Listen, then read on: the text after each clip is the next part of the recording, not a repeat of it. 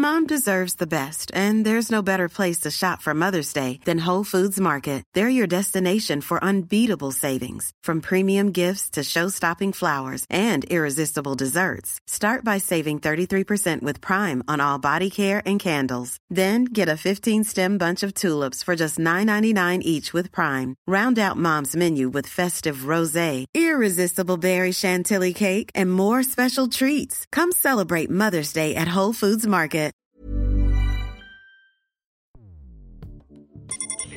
Escuchas. Escuchas un podcast de Dixo. Escuchas Guavi con Cecilia González y Pamela Gutiérrez. Wabi un podcast cultural. Hoy presentamos Wabi y Celuloidu y Yagi.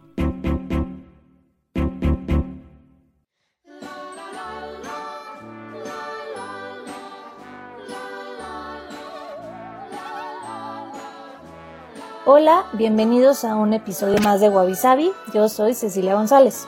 Y yo soy Pamela Gutiérrez.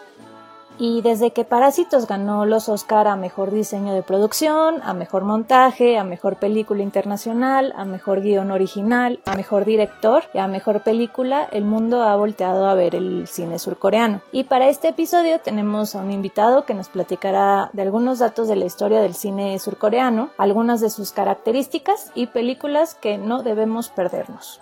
Y bueno, este invitado es Jorge Grajales, quien es un investigador cinematográfico que se ha dedicado a estudiar y analizar los lazos que unen al cine y la cultura popular, especializándose en temas concernientes al continente asiático de lo cual ha dado cuenta en varios textos aparecidos en publicaciones diversas desde fines de la década de los noventas, como las revistas Complot, Lívido, La Mosca, 24 por segundo, Generación, Marvin, Picnic, Cine Premier y diarios como Uno más Uno y Milenio. Algunos de sus ensayos sobre cine han sido publicados por la UNAM en su colección Textos sobre Imagen y en el libro editado por la Cineteca Nacional, Paisajes de la Muestra. Desde 1999 se encuentra al frente de los maratones nocturnos de cine alternativo realizados en el Centro Cultural José Martí Cine Club, que le ha dado un impulso muy particular al cine asiático y del cual es curador, subtitulador y presentador. Esa labor de difusión ha sido recogida en el corto documental El Rey del Otro Cine de 2012, dirigido por Gabriela Sandoval, producido por el CUEC y proyectado en el Festival Internacional de Cine de Guanajuato, en el Festival Internacional de Cine de Vladivostok y en el Shorts Corner del Festival de Cannes. Es con esa misma directora que en 2019 fuesen beneficiados para una estadía en Seúl en 2019 por parte de la Seoul Film Commission para desarrollar un proyecto documental sobre el origen e impacto de los llamados K-dramas. En cuanto a cine coreano se refiere, Grajales viene documentando su desarrollo y evolución ya sea en textos, como el escrito para la Filmoteca de la UNAM Imágenes bajo el paralelo 38, una breve historia del cine surcoreano, realizado en 2001 para el primer ciclo de cine coreano que se llevó a cabo en México, cursos que ha impartido la identidad nacional fílmica en el cine asiático, cultura pop coreana, un acercamiento al fenómeno de moda en el Centro Cultural Woody Allen, en charlas dentro del Centro Cultural Coreano en México, dentro del diplomado del Programa Universitario de Estudios sobre Asia en la UNAM y en eventos organizados por el Círculo Mexicano de Estudios Coreanos. Actualmente está al frente de la emisión de Circo Volador Radio hacia Asia, programa especializado en la cultura popular, alternativa y underground del procedente del continente asiático. Y ya con todo esto, te damos la bienvenida, Jorge, ¿cómo estás? ¿Qué tal? ¿Qué tal? ¿Cómo están? Pues muy eh, contento de poder platicar de cine coreano con ustedes en su magnífico programa. Muchas gracias, bienvenido y ahorita vamos con la cápsula. Corea del Sur se ha convertido en uno de los mercados cinematográficos más emergentes de los últimos años, junto con China, Brasil y Rusia. Este gigante cinematográfico asiático se posiciona como un país de vital importancia de cara a la taquilla de cualquier producción con el objetivo de arrasar en los cines. En estos momentos, Corea del Sur es el sexto mercado más importante del cine, solo superado por Estados Unidos, China, India, Japón y el Reino Unido. A continuación, les presentamos las 10 películas surcoreanas más taquilleras de los últimos tiempos. 10. Train to Busan, de 2016, dirigida por Yong Sang-ho. Trata de un viaje en tren desde Seúl hasta Busan, que se convierte en toda una pesadilla cuando una oleada de zombies amenaza la seguridad de todos sus pasajeros. Recaudó 92 millones de dólares. 9. Masquerade, de 2012, dirigida por Chu Chang-min. Largometraje de intrigas palaciegas, donde un rey es amenazado de muerte y para salvarlo se recurre a un clon exacto a él para descubrir la macabra traición. Recaudó 94.2 millones de dólares. 8. Por encima de la ley, de 2015, dirigida por Ryu Sung-wan. Un veterano detective tratará por todos los medios atrapar a un exitoso empresario. Recaudó 94.3 millones de dólares. 7. Asesinos, de 2015, dirigida por Chue Dong-hun. Cinta de espionaje ambientada durante la ocupación japonesa de 1933. Trata sobre un comando de asesinos al que se le asigna matar al comandante japonés, pero todo se tuerce cuando se ven amenazados desde dentro de la operación por un traidor. Recaudó 96 millones de dólares. 6. Along with the Gods. Los últimos 49 días de 2018. Dirigida por Kim Jong-hwa. Se trata de una cinta de acción fantástica que tiene su inspiración en un webtoon. Recaudó 97 millones de dólares. 5. Oda a mi padre, de 2014. Dirigida por Yun Ye Kiyun. Narra la vivencia de un chico a lo largo de 60 años, desde la guerra de Corea en los años 50 hasta la actualidad. Recaudó 99 millones de dólares. 4. Along with the Gods, Los dos mundos de 2017. Es la primera parte de esta serie que narra las aventuras de unos guías para llegar al más allá. Recaudó 109 millones de dólares. 3. Extreme Job, de 2019, dirigida por Lee Byung-hun.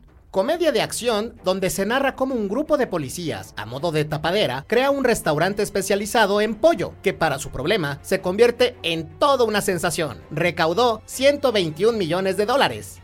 2. El Almirante, Rugido de las Corrientes de 2014, dirigida por Kim Han-min. Cinta histórica que narra la batalla de Myeongyang a través de los ojos del almirante Ji Sun-sin, toda una institución en la historia de Corea del Sur. Recaudó 138 millones de dólares. 1. Parásitos de 2019, dirigida por Bong Joon-ho. Recaudó 204 millones de dólares. Oh, avisavi. Wabi Bueno, justamente aprovechando que estás aquí, Jorge, eh, y algo que creo que me resultó súper interesante de uno de los cursos que has dado es el origen del cine en Corea, bueno, y particularmente Corea del Sur. Entonces, ¿nos podrías así como que hacer un resumen? Porque sé que es algo que tiene muchísimo tiempo, pero así como un resumen de los orígenes. Sí, bueno, el cine en la República de Corea, o sea, antes de que se dividiera en dos, en Corea del Norte y Corea del Sur, pues es algo de lo cual a veces no se habla mucho. Siempre que se habla de cine coreano, pues es como del 2000 para acá. Y estos orígenes son, la verdad, muy, muy interesantes porque nos hablan mucho acerca del desarrollo de Corea como una nación, como una nación fragmentada y entrando a la modernidad. Es así que el cine llega con los misioneros cristianos católicos que están llegando a Corea pues a fines del siglo XIX, principios del siglo XX. No que sea el cine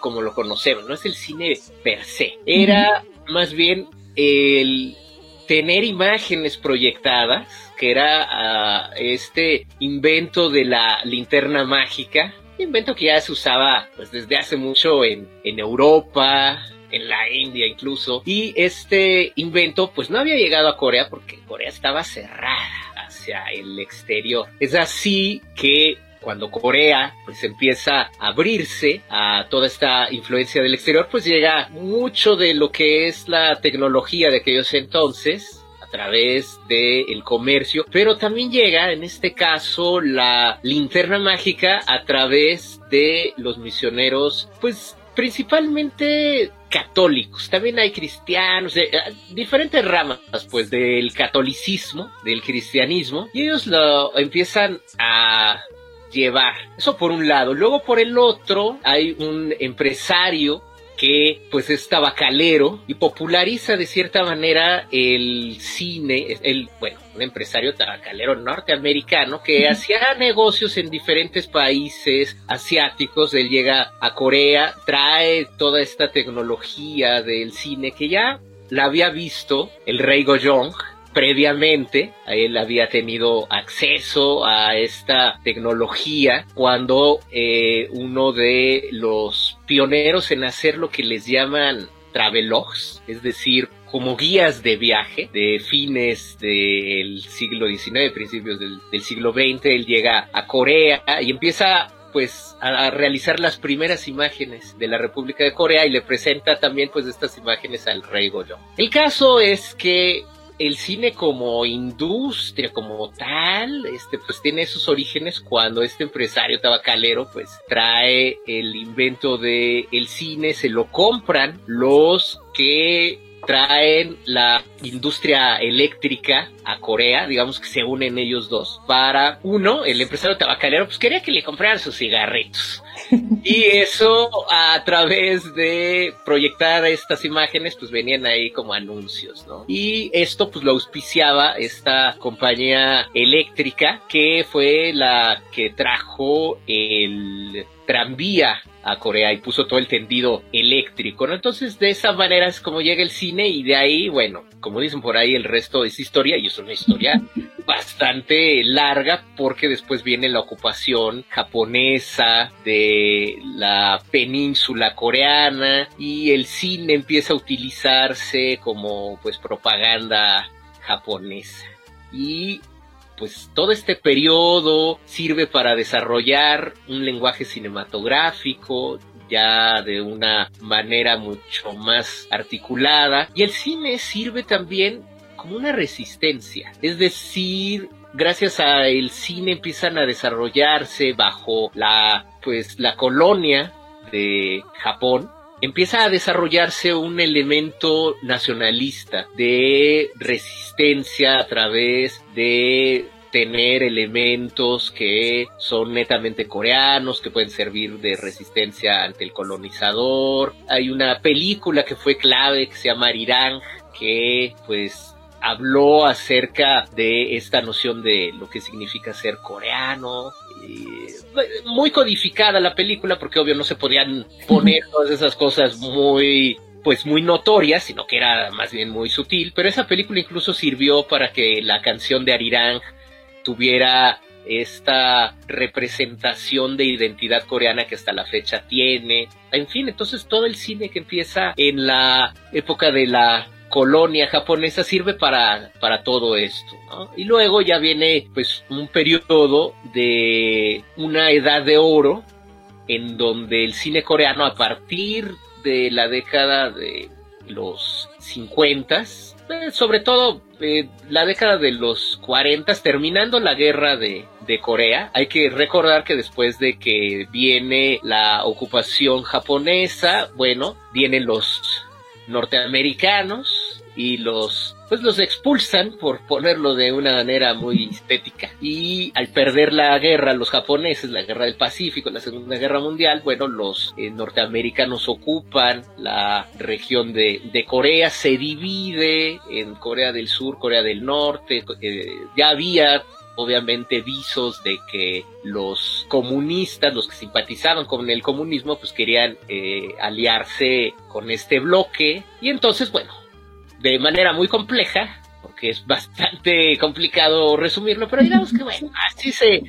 divide la nación en dos, el paralelo 38 para abajo, pues es Corea del Sur, democrática ocupada y supervisada por los norteamericanos y del paralelo 38 para arriba está Corea del Norte ya con toda esta ideología eh, comunista y apoyada pues por la China Popular, por la Unión de Repúblicas Socialistas Soviéticas, en fin.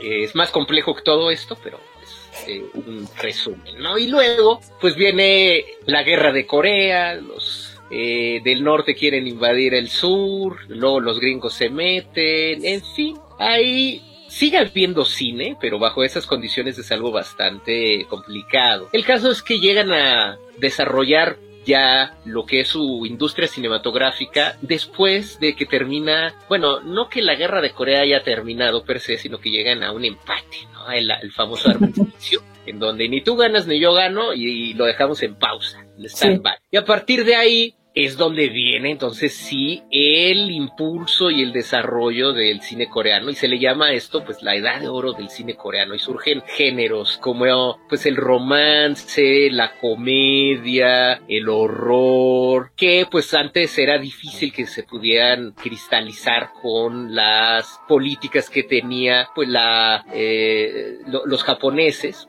al ser Corea eh, una colonia japonesa y luego pues con la llegada de los gringos ellos vieron mucho cine, les trajeron cine de, de, género y empezaron a copiar muchos elementos y así es como se da todo este florecimiento en la década de, de los 50 sobre todo y este esplendor llega pues hasta principios de los 60 donde llega la dictadura de Corea del Sur de Park Chung-hee que dura pues dos décadas, de los 60 hasta los 70, fines del 70, en el 79 termina esa dictadura, pues porque lo matan a él, ¿no? Y si no hubiera seguido. Durante esta dictadura, el cine que se hace, pues es eh, un poco propagandístico de los intereses que tiene este gobierno, que la verdad hizo mucho para impulsar la economía coreana, Gracias a esto pasan de ser una nación pues agrícola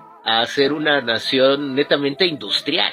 Y se levantan pues gracias a todo eso, claro, pues con muchas consecuencias también. Entonces mucho del cine de aquellas épocas pues está regido por los intereses de esta dictadura de, de Park Chung-hee. Aún así pues sigue habiendo muchos géneros, sigue habiendo el melodrama que es el género por excelencia de Corea, pero pues hay este hay de todo. Y en la década de los 80, pues viene otra dictadura, que es la de Chung Do-hwan, que de manera muy curiosa relaja algunas restricciones en eh, la industria cinematográfica de Corea que permite que surja un cine pues eh, medio medio erótico entonces surgen películas eróticas que se van instalando a otros géneros. Por ejemplo, salen melodramas eróticos, cine de error erótico, y todo eso se da en la década de los 80. Y cuando termina esta dictadura, pues viene por fin esta etapa de la democracia en Corea del Sur, y gracias a esta democracia,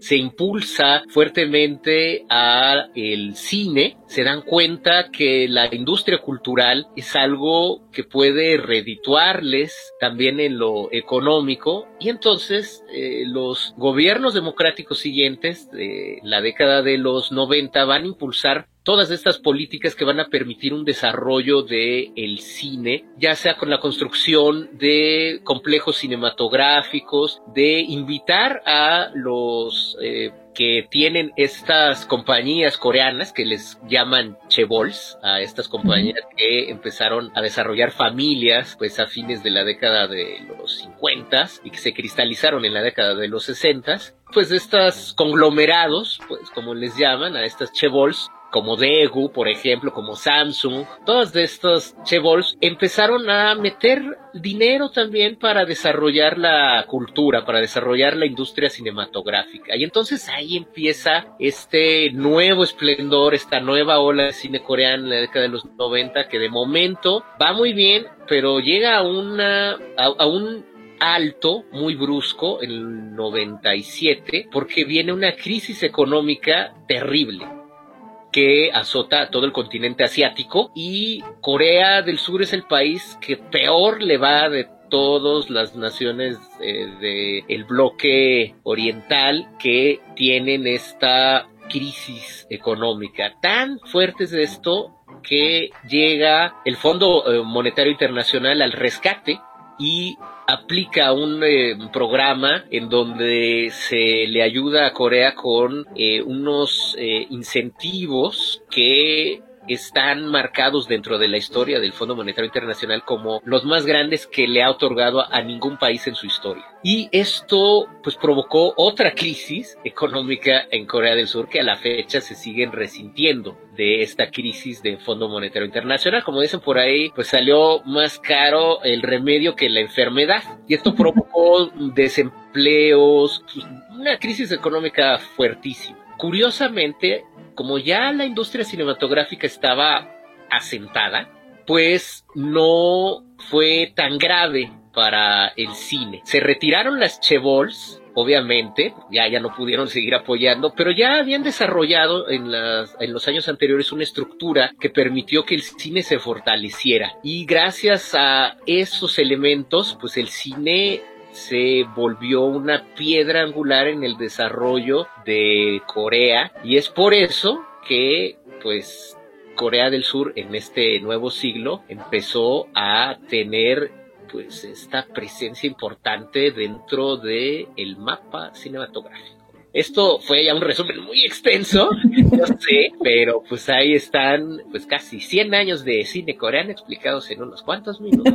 Wow, pero fue un muy muy buen resumen. Y una pregunta, más o menos, y como siempre pasa, ¿no? Eh, nosotras que estudiamos comunicación, tuvimos historia del cine y obviamente siempre tenemos una historia del cine, pero muy occidentalizada, ¿no?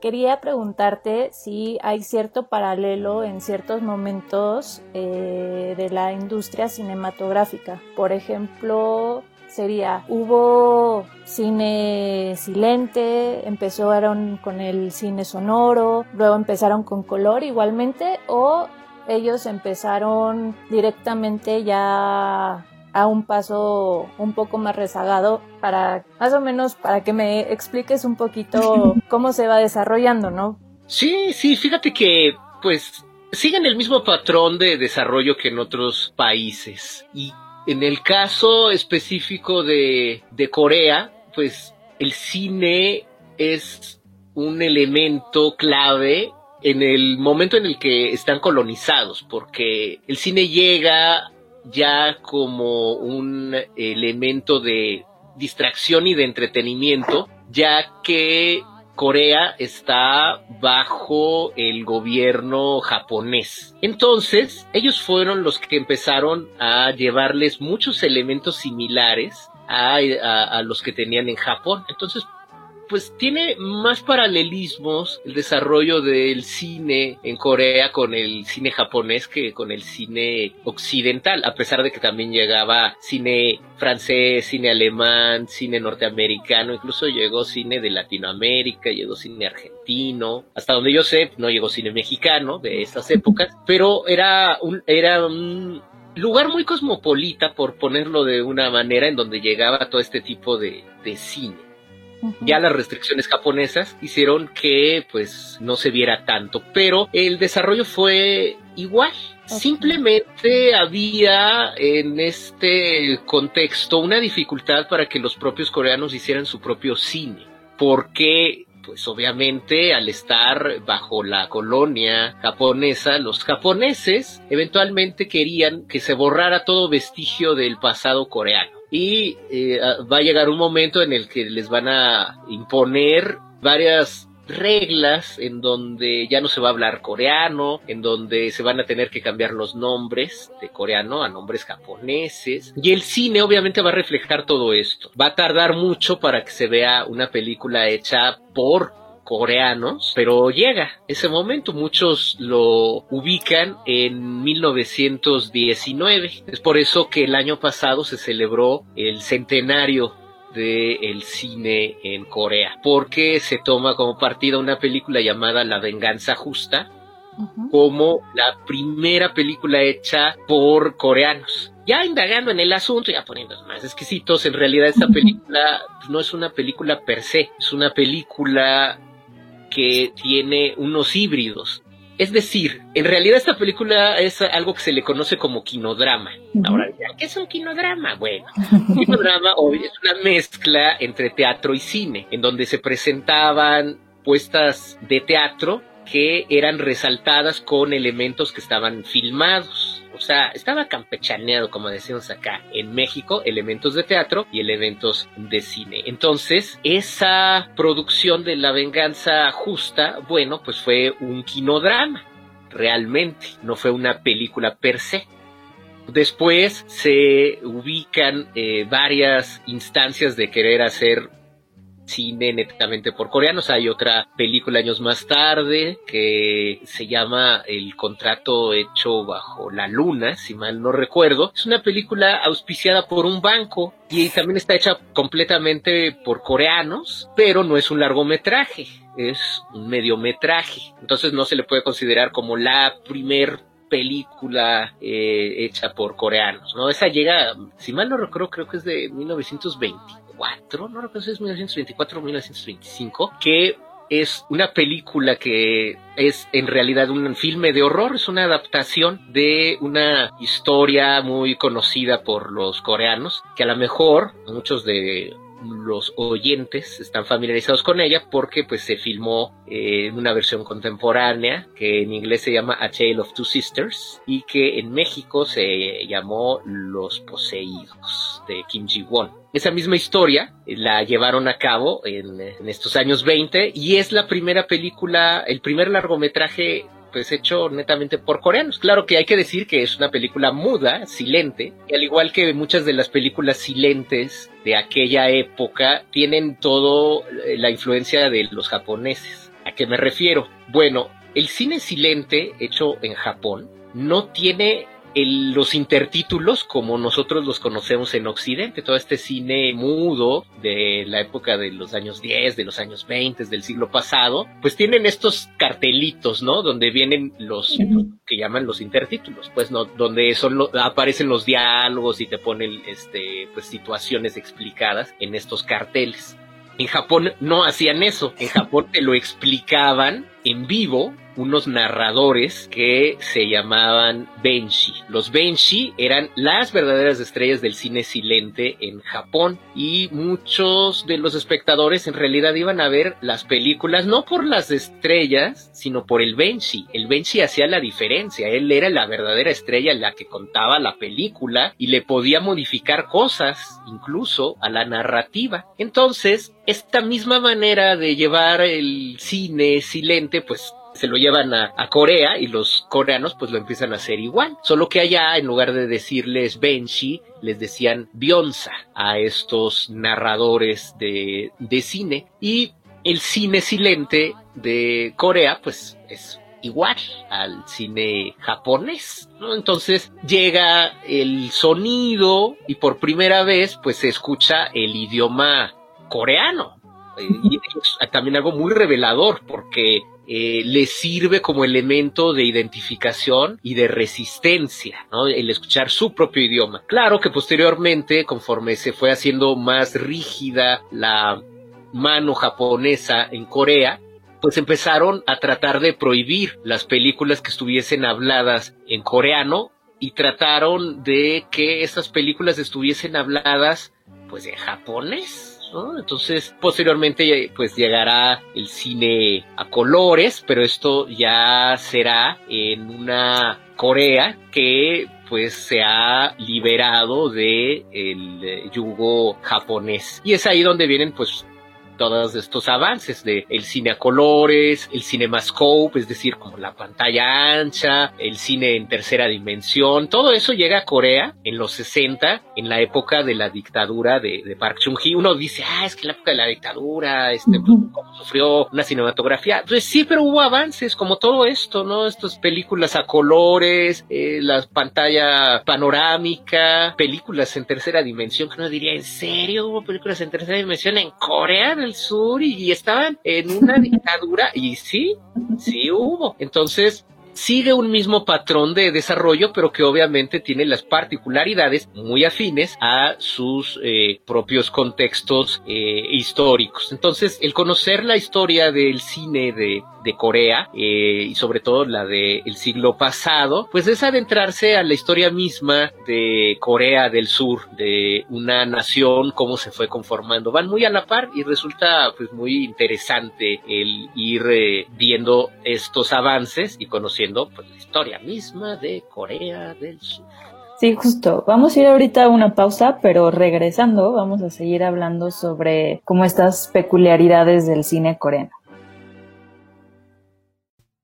Ya regresamos, gracias por seguir escuchando. Y hay una pregunta que como que creo que a lo mejor también muchas personas se pueden hacer si no conocen mucho sobre el cine coreano, este, y a lo mejor tú nos puedes ayudar, Jorge, pero ¿qué cosas culturales definen al cine coreano sobre, no sé, el cine japonés o el cine mexicano? Como que sé que por países o por regiones hay ciertas características, entonces, ¿tú cómo dirías que se define culturalmente el cine coreano? Bueno, fíjate que es una pregunta muy interesante porque justo eso nos ayuda a adentrarnos en esa historia de Corea a través del cine. Uno de los elementos característicos del cine en Corea pues, es el melodrama. Claro, dirán, ay, sí, bueno, ¿eso qué? El melodrama también está en el cine de la India y está en el cine mexicano, obviamente. Y es un género cinematográfico, entonces, ¿esto cómo va a definir el cine coreano? Bueno, seguramente aquellos, aquellas que hayan visto cine coreano habrán notado esa particularidad que mucho de este cine pues tiene elementos ahí imbricados de el melodrama o incluso cambia de registro de, de manera muy eh, abrupta, por lo menos para nosotros como occidentales, de caray, estaba viendo una película de horror y acabó todo en un melodrama y ahora estoy llorando, ay, pero estoy hablando de los zombies, ¿cómo ocurrió esto? Así que está pasando, porque ¿qué son estas lágrimas? Sí, así, no, no soy yo, es que ay, se me metió una película coreana en los ojos. Resulta que eso que hace que andemos a moco tendido viendo una película coreana que pensamos que era de horror, pues tiene que ver con un elemento que es indivisible, inseparable del cine coreano que es el melodrama, como ya he mencionado. Pero ¿de qué manera? ¿Cómo? ¿Por qué? Bueno, es algo también muy cultural, porque el melodrama responde a una manera de externar pues toda esta historia que ha tenido Corea como una nación que ha sido ocupada, no solamente en el siglo XX, sino anteriormente. Y este desarrollo del melodrama ya en la cultura popular y específico en el cine, pues recuerda toda esta situación por la que han pasado los eh, coreanos como nación. Hay una tendencia en, eh, pues, poner el melodrama para expresar un sentimiento nacional que se le conoce como Han. El Han, que es un sentimiento muy, muy coreano, que se puede definir como una mezcla entre tristeza y eh, el deseo como de venganza, pero también como de melancolía, pero también como de añoranza. Es una mezcla como de todos estos sentimientos similares que dan origen a esto, ¿no? El Han. Y el Han pues está presente en toda esta cultura popular coreana e incluso en la, algunos elementos de la cultura tradicional de, de Corea que se externan a través de todo ello. Entonces, si uno ve la literatura, elementos que tienen que ver con lo pictórico, obviamente el cine y demás componentes que conforman la cultura popular del siglo XX de, de Corea vamos a encontrar esa constante del melodrama. Y vaya, pues ya como se pudieron dar eh, cuenta, una noción de todo lo que ha pasado Corea por lo que les platicaba de cómo fue este desarrollo del cine, de ocupado por japoneses, luego división entre ellos, eh, de mejor sernos comunistas, no, que no. Entonces, bueno, ocupación norteamericana, eh, luego guerra, luego dictaduras, en fin. Todo eso ha marcado mucho a la sociedad de Corea del Sur y el espíritu del Han está presente en el cine. Es por eso que vemos estos cambios tonales en muchas películas y, e incluso es algo de lo que yo he visto, he leído muchas críticas que se le hacen al cine coreano en Occidente, aquí en México, ¿no? Que luego salen críticas de, caray, pues esta película atiende mucho al melodrama y, en automático para muchos eso es algo malo. ¿no? Porque el, melodrama es una cuestión en donde toda esta expresión de sentimientos muy exagerados van en contra de una noción completamente eurocéntrica en donde el cine tiene que irse por vetas más bien realistas y no privilegiar estos elementos genéricos como puede ser el, el, melodrama o lo fantástico. Y el, al adscribirse al cine realista pues estamos siguiendo estas reglas que imponen en, en Europa entonces es por eso que traemos toda esta cuestión de denostar el, el melodrama. Hay cuestiones más complicadas, pero Corea siempre está relacionado con esto de el, el melodrama en diferentes niveles y la, el desarrollo del el melodrama y la concepción que se tiene de, de, él es muy distinta a como ha operado pues en México, en Estados Unidos, en la India, hay que entenderlo como, como tal. Entonces, este es uno de los componentes claves y básicos del cine coreano. Otro muy rápido que puedo mencionar es esta proclividad a unir géneros que pueden parecer muy dispares, es decir, tener este elemento de lo que hoy día se llamaría hibridización. Hibridización. Es decir, un cine híbrido en donde hay elementos y componentes de diferentes géneros que pues nos hace difícil catalogar a cuál pertenecen, ¿no? Porque pues puede empezar como una película con comedia, después se vuelve un drama y termina en un melodrama tremebundo, ¿no? Entonces, eh, igual con una película de horror, en fin, es algo que se ve también por toda esta influencia que están eh, recibiendo cuando se va formando el desarrollo cinematográfico en, en Corea. Y es algo que ya viene también de manera pues muy antigua al formar una tradición de historias en, en, Corea, pero que pues en el siglo XX se afianza con toda esta historia que es muy pertinente de la Corea del el Sur. Entonces ese es otro componente. Por eso, por ejemplo, con Parásitos, pues empieza con un tono, después se transforma en otro y termina en algo completamente distinto, ¿no? Esto es sí. otro componente que vemos muy marcado en el cine coreano, ¿no? Uh -huh. Uh -huh. Y por ejemplo, ya que mencionaste Parásitos, ¿por qué tuvo este impacto esta película, ¿no? De, de arrasar con todas las premiaciones, de ser la película, bueno, hoy por hoy más vista de Corea del Sur. Creo que su ganancia fue de 204 millones de dólares. ¿Qué fue ese elemento que hizo clic con tantos países para que fuera este fenómeno?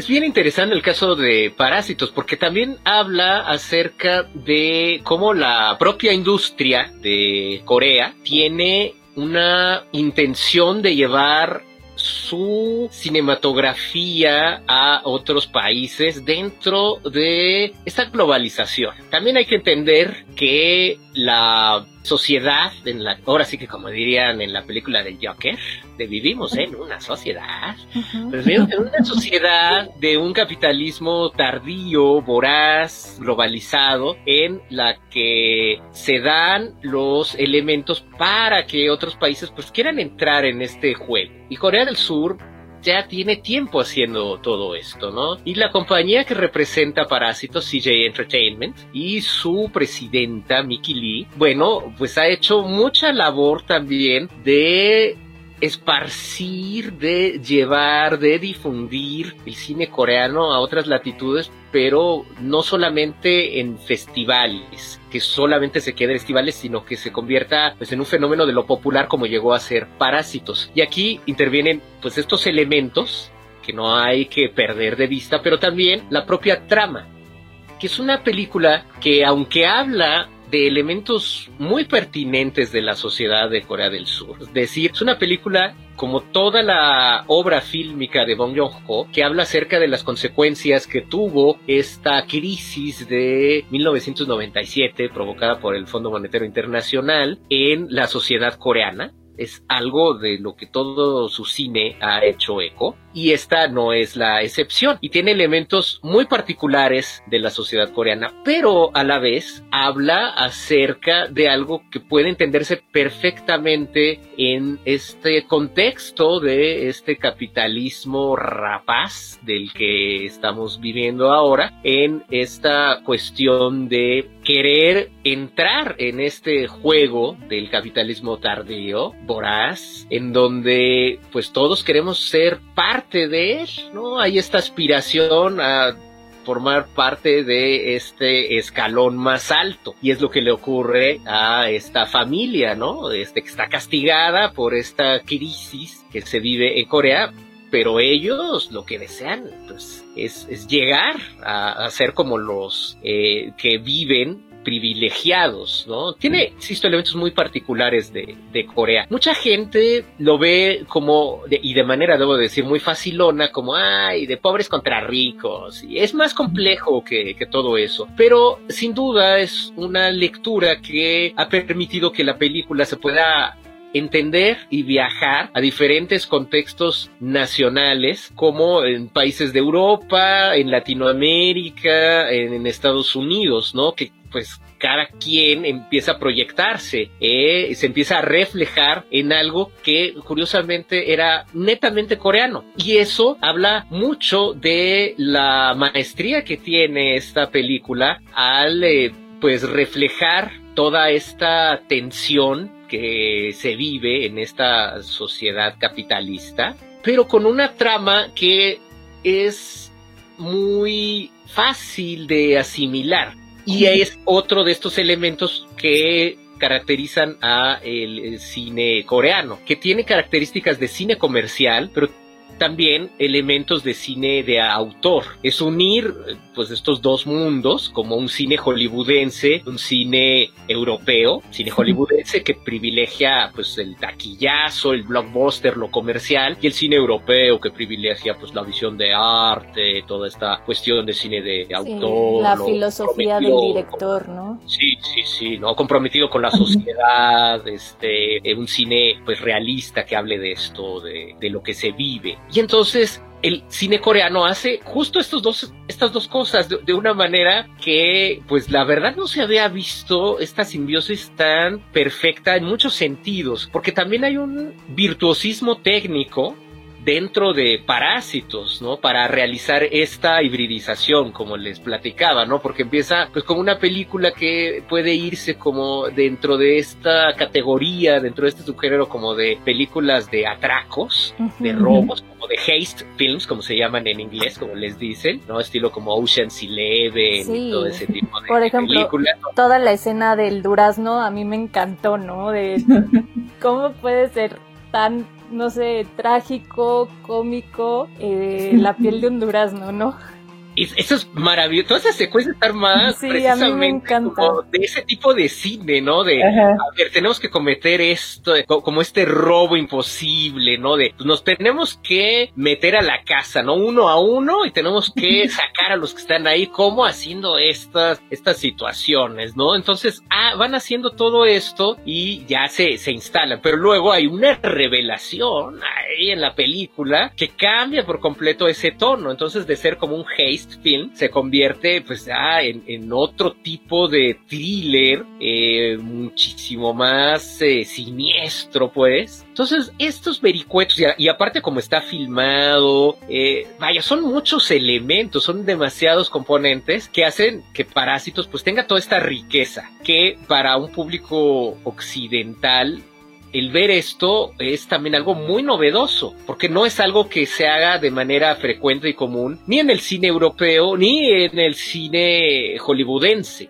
O sea, tiene cosas que son muy universales, pero uno al desgranar la película de Parásitos nos damos cuenta que tiene cosas que son netamente coreanas. Toda la, la problemática que da origen a la trama es completamente coreana. Por esto que les platicaba de la crisis económica y que se ve en diferentes eh, momentos de la película. Por ejemplo, el hecho de que la familia esté así pobre fue porque invirtieron también en un negocio, al igual que el otro personaje que está viviendo en el sótano de la otra familia. Bueno, porque estaban invirtiendo en un negocio que se puso muy de moda para tratar justamente de paliar toda esta situación de crisis que se vivió post 97 eh, de unas pastelerías que vendían unos postres de estilo taiwanés y entonces todos, obviamente todos quisieron vender eso y muchos se fueron nuevamente a la bancarrota y no sobrevivieron. Entre ellos, pues la familia que es eh, la, que empieza la trama,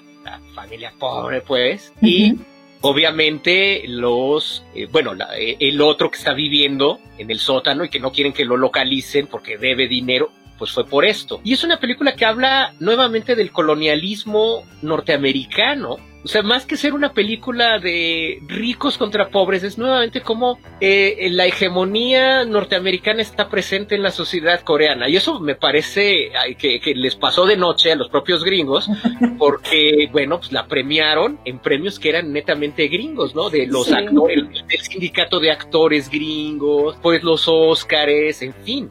Y si uno analiza cuidadosamente Parásitos, nos damos cuenta que en realidad sí habla de toda esta colonización gringa. O sea, desde el hecho de que el examen en inglés sea lo que lleva la narrativa, que estén buscando un profesor de inglés, hay que tener en cuenta que el eh, examen existe en Corea y es uno de los más rudos que hay para pasar a niveles superiores, pues tienes que pasar este examen de inglés, que en realidad es algo que lo hacen pues como para cumplir con ciertas condiciones gringas porque las clases no es que se den en inglés en esta, en, esta otra etapa de la educación coreana, pero es necesario por esta imposición norteamericana. Y e incluso el hecho de que estos personajes se pongan los nombres en inglés, ¿no? Que refleja que el inglés es este lenguaje del estatus, ¿no? Entonces, por eso ella, la el ama de casa de, de, la casa privilegiada, pues luego, luego hasta le pone un nombre en inglés a, este chico, ¿no? Y por eso cuando llega la hermana, ya disfrazada, obviamente, de otro personaje, pues inmediatamente se presenta con un nombre en inglés, ¿no? Porque tiene ese estatus. Y hay otros elementos clave, ¿no? que nos dan cuenta de que hablan de, de, que es una cinta que habla sobre colonizados y colonizadores, como por ejemplo el hecho de que el niño de, de la familia, pues le guste todo esto de lo indio, ¿no? La fase india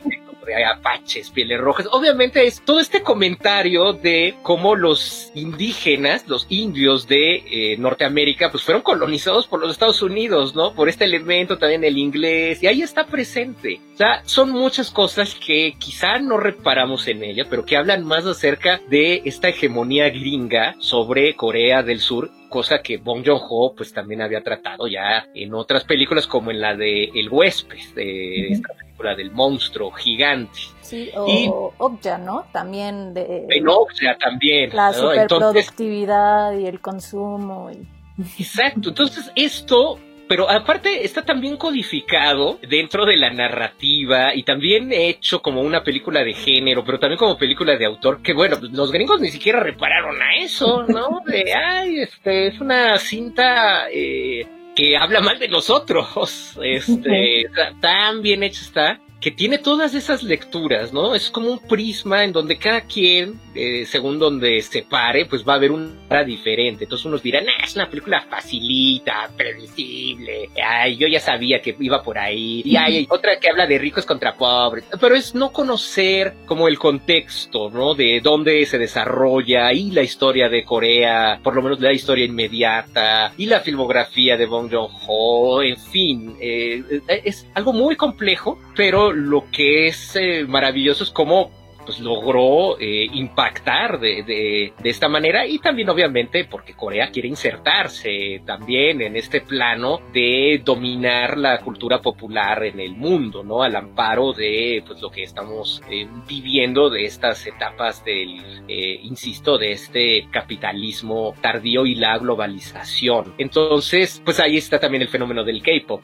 Tiene esas mismas aplicaciones que le estamos dando al cine. Y hay que recordar que pues también cada política gubernamental de Corea del Sur va cambiando según la administración que va llegando. No todo es igual. Han habido, antes del presidente que está ahorita, de Moon Jae-in, que es eh, pues más bien un presidente de izquierdas, pues los anteriores dos presidentes, bueno, las dos administraciones anteriores, la anterior era la primera mujer presidenta de, Corea, eran de derecha. Y de hecho ella, esta mujer presidenta, Park Geun-hye, era hija del dictador de la década de los 60s y 70s de Park Chung-hee. Entonces ella también trajo una política muy agresiva de vamos a expandir toda esta cultura coreana como de lugar, este, por eso el K-pop también ha tenido un espaldarazo muy significativo en estos últimos años por estas dos últimas administraciones que han tenido una visión eh, diferente de llevar su cultura por otras vías, ¿no? Lo cual no descataloga lo que se está haciendo,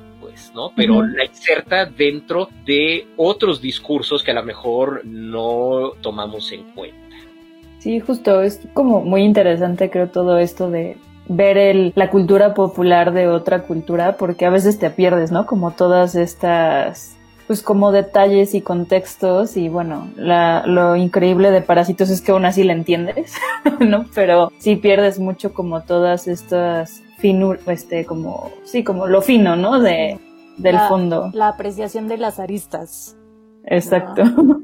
Y esto, o sea, creo que podríamos seguir hablando de este tema así como por tres horas, más exacto. Pero tenemos que ir cerrando, entonces antes de, de, irnos, Jorge, ¿nos podrías decir así como tu top 5 de películas que la gente debe de ver para pues entender un poco más de cine surcoreano?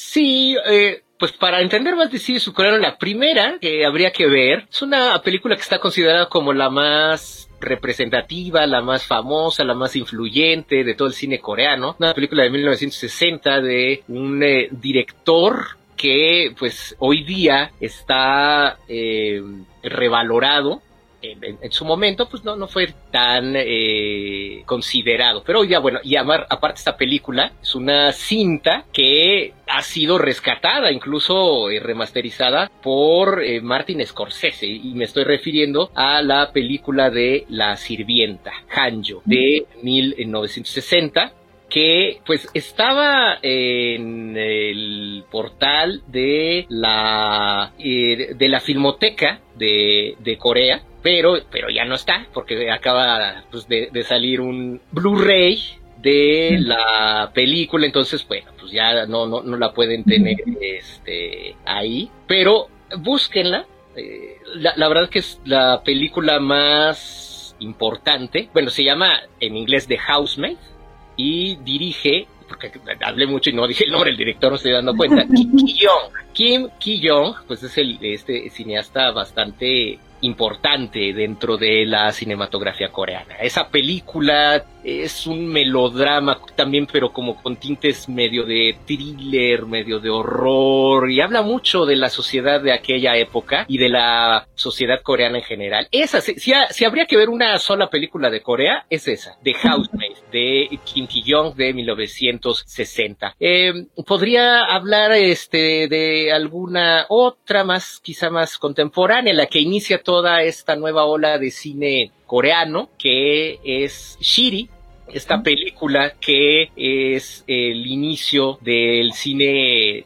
taquillero, de la manera de hacer blockbusters en Corea del Sur, que habla pues de los conflictos de Corea del Sur y Corea del Norte, que es otro componente de su cine que se me pasó a mencionar. Mucho de su cine está empapado de cómo han asimilado esta separación y eh, lo hacen en diferentes códigos, ¿no? Desde thrillers, de melodramas. Y este, pues es un melodrama, es un thriller de acción con elementos del cine de Hong Kong, pero con explosiones de estilo Hollywood, pero con alma muy coreana, cerca de, eh, pues, unos espías eh, norcoreanos que están tratándose de infiltrar a Corea del Sur. Entonces, Shiri, Shiri se llama así porque es este, es un pescadito que vive entre la frontera de Corea del Norte y Corea del Sur, que solamente está en ese riachuelito, por eso se llama así la película. Entonces eh, hay otra, pues eh, quizá Memories of Murder de, de Bong Joon-ho para comprender la Corea de la década de los 80, este thriller en donde se habla acerca de un asesinato serial.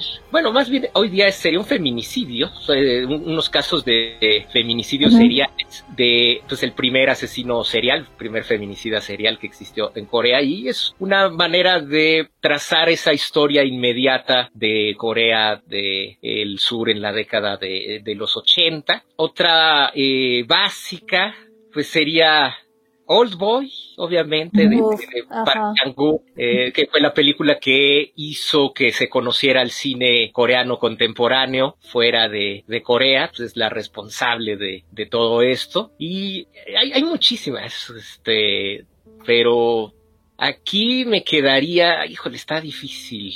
De, dos favoritas mías, voy a poner dos, para que sean seis.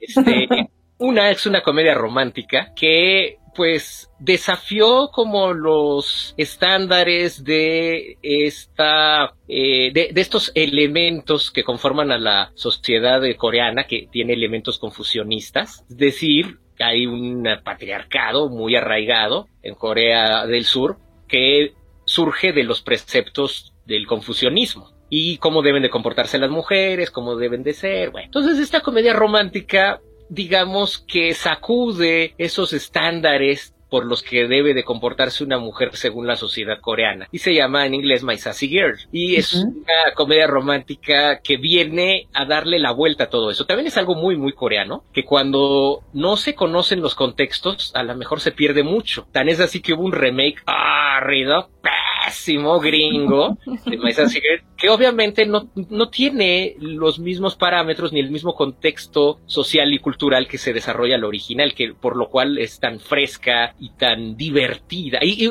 pues, lo mismo, empieza como una comedia, termina como un melodrama, Pero es una comedia romántica que sirvió para poner precisamente un estándar. Y otra que se llama Salven el Planeta Verde, que es una eh, cinta, bueno, en inglés Save the Green Planet, que es una cinta que es el ejemplo de esto de hibridización, pero llevado al máximo. Y para mí es una de las grandes películas del cine de Corea. Es una cosa eh, híjole, difícil de describir. Es un hombre que secuestra a un, este, como un empresario porque afirma que es un extraterrestre. Y entonces lo, lo, mantiene secuestrado. Esa es la trama básica, pero está llena de sorpresas. Es horror, horror, pero intenso, así como thriller, comedia, melodrama, eh, hasta ciencia ficción. Pues, tiene de todo, es una película sorprendente. Un director que se llama Jang Jung-hwan, que gran película. De hecho, anunciaron hace poquito que van a hacer un remake. Y híjole, no, no le va a llegar, pero ni a los talones. Eh, véanla antes de que se hagan los remakes. Qué gran película. Para seguirme, nada más un solo programa de hablar puras recomendaciones, pero ya con esto. ya con eso tienen para un ratito. Es, es que ya me quedé pensando en la de Memories of Murder, porque la verdad sí es una muy buena película. Pero pues muchas gracias por acompañarnos. Como sabes, cerramos los episodios con un haiku y queríamos ver si tienes tu haiku listo para, para compartir. Pues no, pero aquí lo podemos eh, hacer, aunque no creo que a los coreanos les guste, ¿eh? No, ya, eso sí es un buen punto. Sí, ¿eh? porque ya, ya saben que pues Corea y Japón no se sí. No, lo sabemos bien, pero... Pero, pero hay, hay una tradición muy rica de, de poesía coreana, de hecho, este, entonces, pues como en ese espíritu, pero no lo tengo a la mano. ¿Quieres, este, te damos unos minutos para hacerlo? No, no digo que no tengo en la mano la, ah. este, la estructura de cómo es estos poemas eh, coreanos, esa composición, porque pues por ahí podríamos hacerlo para que no sea un haiku, porque van a decir, ¿cómo? algo muy japonés dentro que algo que es netamente coreano, y si están hablando que sufrieron las de Caín por estar ocupados, es eh, algo muy contrastante. Luego es algo que es muy curioso al hablar de culturas asiáticas, el mezclarlo, pero pues podríamos poner algo así como de que incluso puede resumirse como lo, de lo que acabo de decir en haiku, y ahí va, a inventar momentos para que me salga, que es algo así, Imperio Chosun, Han, cine, imágenes en movimiento, industrialización, cine coreano, siglo XXI, Han resuelto. Oh. Es un muy buen resumen así en pocas palabras de, lo que platicamos. palabras sí, y me la venté así, perdón, este, improvisación. Ahí está. Está perfecto. Ceci, ¿tú quieres compartir mi haiku? Tu haiku. mi, mi, poesía no japonesa. Eh, Boy y la bruja en un tren a Busan conozco Corea. Muy bien, mío. Es de fantasmas, pero llora mi corazón. Han en mis ojos. muy bien, muy bien. Pues muchas gracias Jorge por darte un tiempito y acompañarnos en este episodio. Y también a los escuchas, gracias por estar ahí como cada martes. Por favor, déjenos sus comentarios, díganos si han visto alguna de estas películas, cuál es su favorita y saben que pueden escribirnos en nuestra página internet en wawawabisabi.com o en nuestras redes sociales arroba wawawabisabi en Instagram, Facebook y Twitter. Y Jorge, ¿tú quieres compartir como tus redes o algún lugar donde te puedan seguir? Luego das cursos, ¿no? Entonces a lo mejor donde se puedan mantener informados de esos cursos. Sí, pues ahí en mi página de Facebook, que es Jorge Grajales, creo que este, si lo escriben también tiene ahí un 923, 923, porque pues, hay muchos Jorge Grajales en Facebook. Hay uno que es más famoso de todos los Jorge Grajales del multiverso, que es cantante de, salsa colombiano, entonces no me voy a... Este, que tenga contenido de cosas asiáticas y de cine, entonces ese soy yo el de ese multiverso. Entonces, pues sí, estamos eh, dando cursos que están relacionados precisamente con la cultura popular, alternativa y underground procedente del continente asiático. Cada mes, dos cursitos. Pues ahorita eh, estamos en eh, el mes de septiembre hablando de los orígenes del cine de horror japonés de 1898 hasta por ahí de 1998, o sea, antes del llamado J-Horror, y de el, em, del K-drama, de cómo surge el drama, el melodrama en Corea del Sur, sus orígenes, este, pues tanto en lo del Han, la tradición del melodrama que les lleva a Japón con el melodrama Simpa, el melodrama que surge en la radio, la radionovela, luego en todo eso, pues el mes de septiembre, cada mes, dos cursos distintos, diferentes, acerca de estas cuestiones, chequenlo ahí, como diría Alvarito, chequenlo en, en, mi página de, de Facebook. Va, perfecto. Pues muchas gracias otra vez. Esperamos que te haya te lo hayas pasado bien hablando con nosotras. Uy, no, me pasó increíble. Podría hacer esto seis horas seguiditas. Pues te tomaremos la palabra, ¿eh? Así que no te asustes si vienen más invitaciones a que participes en alguno de nuestros episodios. No, yo encantadazo de la vida. Muchas gracias, a, ustedes por la invitación. Bueno, muchas gracias y nos escuchamos la próxima semana. Yo soy Pamela Gutiérrez. Y yo Cecilia González. Bye.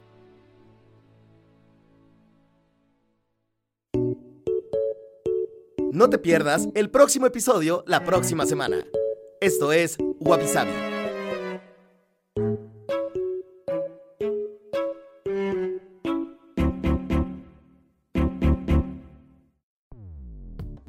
Dixo presentó Wabi con Cecilia González y Pamela Gutiérrez. La producción de este podcast corrió a cargo de Verónica Hernández. Coordinación de producción, Verónica Hernández. Dirección General, Dani Sadia.